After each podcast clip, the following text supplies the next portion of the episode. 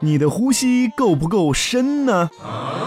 人时时刻刻都在呼吸，但往往也是最容易忽视呼吸的。众所周知，肺是人体内外气体交换的主要场所。肺的表面积展开有两个足球场那么大。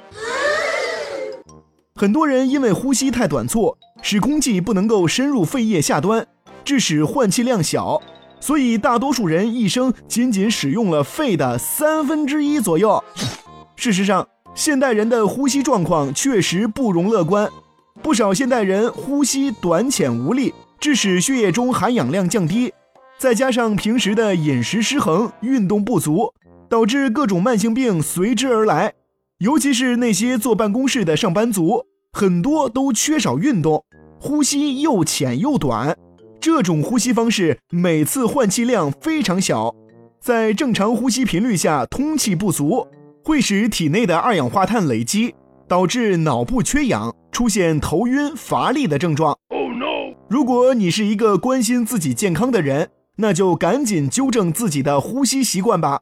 为了更好地发挥呼吸器官的功能，我们应该有意识地加深呼吸，避免快而浅的呼吸。这样才能够拥有一个迈向身体健康的通行证。哦。